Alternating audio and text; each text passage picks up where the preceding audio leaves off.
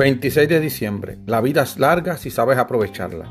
No tenemos escaso tiempo, sino que perdemos mucho. Nuestra vida es suficientemente larga y se nos ha dado una abundancia para la realización de las más altas empresas, si se invierte bien toda entera. Pero en cuanto se disipa a través del lujo y la apatía, en cuanto no se dedica a nada bueno, cuando por fin nos reclama nuestro último trance, nos percatamos de que ya ha transcurrido la vida que no comprendimos que corría. Así es, no recibimos una vida corta, sino que nos las hacemos. Séneca. Nadie sabe cuánto tiempo vivirá por desgracia, pero podemos estar seguros de una cosa. Desperdiciaremos demasiado tiempo sentados buscando las cosas equivocadas, negándonos a cuestionarnos sobre las verdaderas cosas importantes.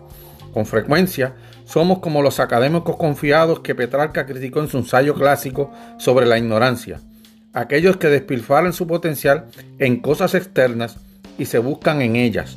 No obstante, no tienen idea de lo que hacen. De modo que hoy, si te descubres apurado diciendo, no tengo tiempo, detente un segundo. ¿Es cierto? ¿O estás comprometido con muchas cosas innecesarias? ¿Eres eficiente o has asumido mucho desperdicio en tu vida? El estadounidense promedio pasa unas 40 horas al año en el tráfico. Son meses en toda una vida y puedes sustituir tráfico con lo que quieras.